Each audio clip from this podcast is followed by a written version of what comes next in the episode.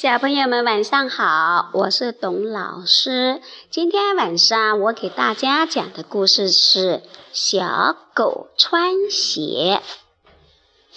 妈妈给三岁的浩浩买了一双新鞋，浩浩穿上后左看看右瞧瞧。家里的小狗跑了过来，舔了舔浩浩的鞋。浩浩仰起头来。天真的问：“妈妈，狗狗冷吗？它怎么不穿鞋？”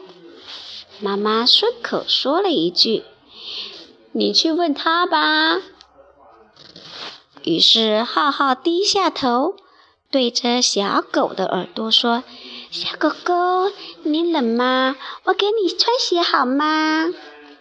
突然，它大叫起来。妈妈，狗狗说它他，向我点头呢。不知什么时候，浩浩把自己的鞋子脱了下来，套在小狗的两只前脚上。妈妈，还差两只脚呢。差什么两只脚？狗狗还差两只脚，没有鞋呢。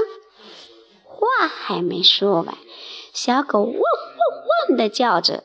逃跑了，浩浩低着头，红着脸，扯着衣角，不好意思地向妈妈走去，嘴里念叨着：“新鞋让小狗穿走了，小狗现在和我一样，都光着两只脚啦。”小朋友，小狗穿鞋的故事讲完了。